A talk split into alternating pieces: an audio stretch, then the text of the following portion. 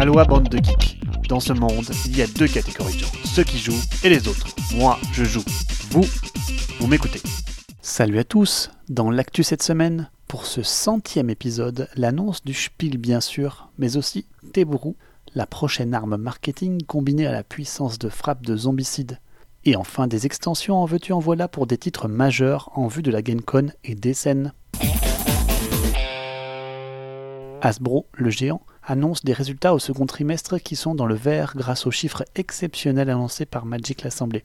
Le nouveau set, War of the Spark, semble cartonner et le nombre de joueurs Magic croît de 11%. Si le critère semble difficile à calculer, les chiffres de vente sont là. Par ailleurs, Magic the Gathering Arena, la version online quant à elle, montre une belle croissance aussi. Serait-ce le retour en force de la licence? À suivre pour les prochains chiffres de l'année 2019 impossible de manquer la dernière annonce du Spiel des Jahres pour le prix du jeu allemand, plus grande récompense mondiale. Les pronostics allaient bon train et c'est Just One, la réédition à succès de Repos Production, qui remporte le titre suprême cette année. Bravo à eux pour ce jeu de communication rigolo. C'est l'un des spiels les plus légers de toute l'histoire dans la lignée de The Mind, en comparaison de la profondeur d'un Hanabi. Le spiel des joueurs avertis revient au buzz géant Wingspan, je crois bien que le jeu avait tout pour plaire au jury, avec un thème plus nature, très apprécié en Allemagne, une interaction plutôt faible et un matériel extra, Wingspan va connaître un succès planétaire. C'est son autrice Elisabeth Hargrave, ainsi que l'éditeur allemand du jeu Feuerland, qui sont allés à la cérémonie. Et le prix du participant le mieux costumé est revenu à Rainer Knizia, qui s'était déguisé en lama multicolore pour l'occasion, aux côtés de son éditeur en costume arc-en-ciel. Une photo qui vaut le détour quand on connaît la minutie de Knizia à toujours porter son costume et son nœud papillon rouge sur tous les salons. Ensuite, l'actu française de la semaine, c'est celle de Trick Track. Après son rachat par Plan B, en vue d'en faire une boutique en ligne il y a un an, force est de constater que le pari n'a pas fonctionné. La boutique ferme ses portes aujourd'hui avec des liquidations à la clé. Qui mieux que Plan B pour reprendre Trick Track Asmodée évidemment. Trick Track a toujours été proche, tantôt amicalement, tantôt financièrement, du distributeur français. Maintenant, la chose est officielle et Trick Track va officier sous le giron Asmodée. Quel avenir pour Trick Track Est-ce que la formule actuelle va perdurer? Il semblerait déjà que les formats passent bientôt au tout gratuit. Fini les Pouicos Mais plus profondément, le média va-t-il continuer sur sa lancée conservatrice forte de son forum hyperactif? Ou se réinventer pour revenir sur des articles de fond? Ou bien encore se concentrer sur les formats à la mode que sont les très nombreuses chaînes YouTube. L'avenir nous le dira. Ceci était donc un nouvel épisode du géant Asmodée. Tebulu, c'est le buzz du moment après la publication du teaser de Simon en partenariat avec Explored 3D qui propose d'instrumenter tous vos objets ludiques pour rendre une expérience de jeu améliorée par l'électronique. Ainsi, ce teaser annonce l'arrivée du prochain Zombicide Evolution incorporant dans son board de quoi lire la position de chaque mini, elle-même agrémentée d'un socle contenant une RFID pouvant communiquer. Ainsi, toute l'IA se jouera à l'aide d'une tablette et d'une application à l'instar des demeures de l'épouvante, seconde édition. Tout ça arrivera en Kickstarter en 2020. Si les initiatives existantes ont fait preuve de plus ou moins de succès, Simone devrait remporter un bon succès lui en unissant sa licence phare à ce système, continuant à démocratiser les expériences mixant le jeu de table et les vidéos ludiques. King Domino, le hit de Bruno Catala, connaît cette année l'organisation d'un tournoi d'envergure mondiale. Blue Orange continue d'investir.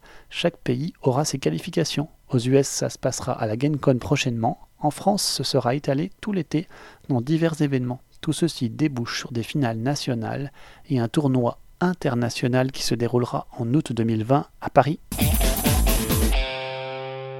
Vous avez plein d'idées? Des protos En veux-tu? En voilà et l'envie d'avancer?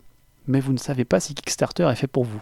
Qu'à Kickstarter propose de vous coacher et cherche des personnes qui voudraient s'investir dans leur programme pour apprendre les techniques pour monter des projets participatifs. Un peu à la manière d'une masterclass en participatif, ces sessions vous attribueront un mentor Kickstarter qui vous aidera à réaliser vos projets. Intéressant Je trouverais ça fun qu'un auteur de jeu y participe. Dépêchez-vous, vous avez jusqu'à mercredi seulement pour postuler à ce stage de longue durée. Enfin, notez que Funagain, que l'on connaît par sa large boutique en ligne américaine mais qui possède aussi une branche logistique et livraison, Funagain donc rachète l'entreprise de distribution bien connue des fous du participatif Shipnect. Shipnect est l'un des principaux acteurs de l'envoi de jeux Kickstarter aux États-Unis. C'est un changement business majeur dans le milieu qui n'aura peut-être pas trop d'impact sur les livraisons francophones, je pense. Côté sortie, une semaine riche en extensions. Ne ratez pas la prochaine extension du jeu coopératif si particulier où on ne parle pas, mais on bout d'impatience. J'ai nommé Magic Maze qui revient avec des rôles cachés. Encore un peu de piment pour ce succès incontesté. Et ce n'est pas tout car l'éditeur Sit Down penche aussi sur une version futuriste du jeu avec Magic Maze on Mars. Cette fois-ci, nous serons mis dans la peau de robots et il nous faudra construire une cité viable qui accueillera les futurs humains en chemin. Ainsi, nous allons créer puis déplacer des ressources, explorer et ultimement construire des dômes qui accueilleront les gentils humains en toute sécurité. Tout ça sans un bruit, dans l'espace évidemment, personne ne vous entend crier.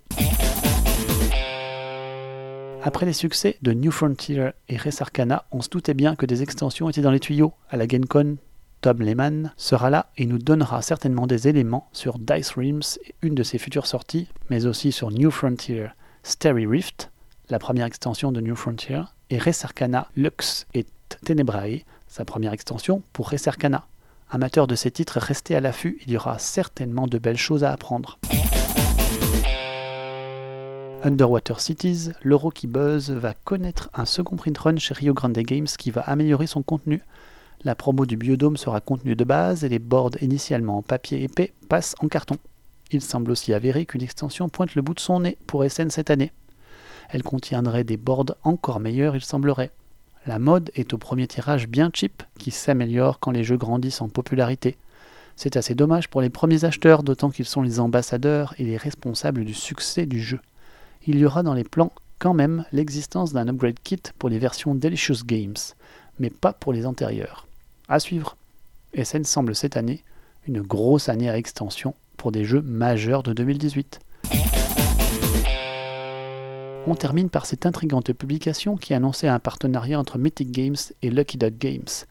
Le voile s'est levé sur un titre qui reprendra le système de Time of Legends, envoyé aux backers très récemment avec Jeanne d'Arc.